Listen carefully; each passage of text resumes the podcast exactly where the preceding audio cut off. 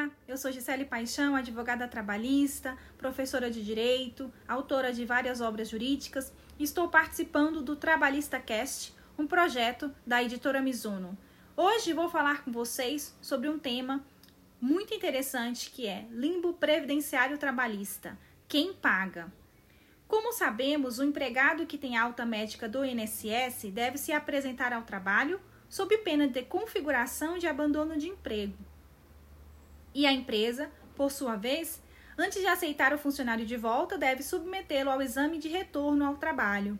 E se constatar que o empregado não encontra-se apto para o desempenho de sua atividade, não deve admitir o seu retorno sob pena de agravamento do seu quadro médico e possivelmente a configuração do dever de indenizar. Essa é a situação que configura o chamado limbo jurídico previdenciário trabalhista. Nesse caso, nós temos duas possíveis situações. No primeiro caso, o INSS deu alta, mas a empresa entende que o empregado está inapto. Tem-se que é obrigada, então, a pagar os dias ou os meses que o obreiro ficou sem salários, conforme jurisprudência reiterada dos tribunais trabalhistas. Segundo caso, o INSS deu alta, mas o empregado se recusa a retornar ao trabalho porque vai recorrer da decisão administrativa, por exemplo, ou vai ajuizar a ação previdenciária. Então, nesse caso, a ausência do pagamento de salários não se dá por ato da empresa e, portanto, no meu entendimento, não teria o dever de indenizar. Mas essa questão não é tão simples. É passível de diversas interpretações. Inclusive, eu gostaria de compartilhar aqui uma decisão interessante do TRT da segunda região que reformou uma sentença que tinha condenado a empresa ao pagamento dos salários decorrentes da configuração do limbo.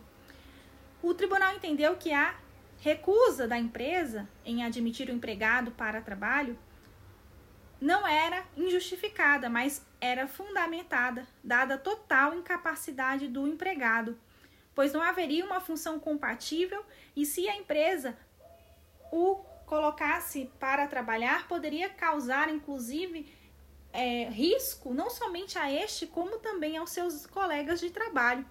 Nesse caso, a empresa se valeu não apenas do atestado do seu médico do trabalho, como também de outros profissionais. Desse modo, essa temática tida como amplamente favorável ao empregado pode ter desfechos diferenciados que merecem a nossa atenção, já que a recusa em aceitar o empregado se for amplamente justificada, como foi o caso, a empresa pode se ver livre de ter que pagar os salários durante o período de limbo. Essa então era a minha consideração acerca desse tema que eu gostaria de compartilhar com vocês nessa oportunidade. E agradeço e até breve.